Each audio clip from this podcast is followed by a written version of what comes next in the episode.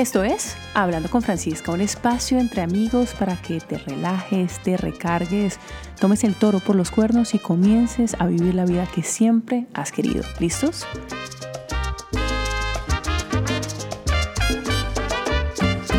Bueno, hoy vamos a hablar de cómo seguir cuando nadie cree en ti.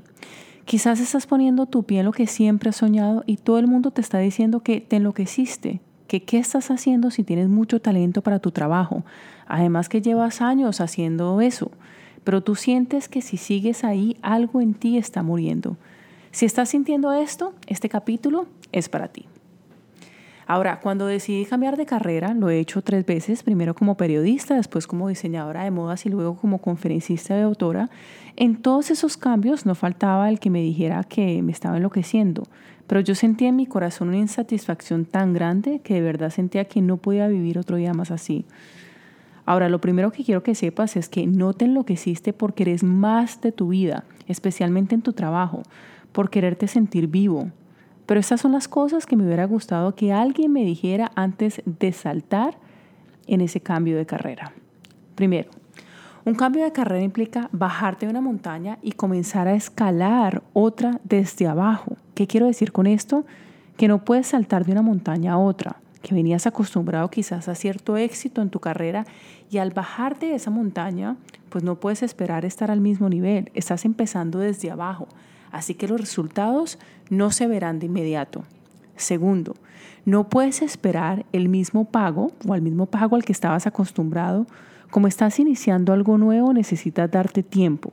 Y sí, siempre hay una inversión inicial. Así que pregúntate, ¿cómo puedo financiar mi proyecto? ¿Tengo los recursos necesarios? ¿O hay alguien que esté cerca a mí que los tiene? ¿Cómo le puedo vender mi idea a alguien de ser necesario? Tercero, decidir ser tu propio jefe suena bien divertido, pero la verdad es que puede ser complejo si no tienes la costumbre de monitorearte a ti mismo. La primera vez que fui mi propia jefe estaba feliz, hasta tomando vino al mediodía. Un mes después me di cuenta que estaba siendo cero productiva. Así que me tocó disciplinarme, entender que ahora que nadie me monitoreaba, me tocaría hacerlo a mí misma y quizás con más rigidez. Comencé a entender mi workflow, es decir, a qué horas trabajo mejor.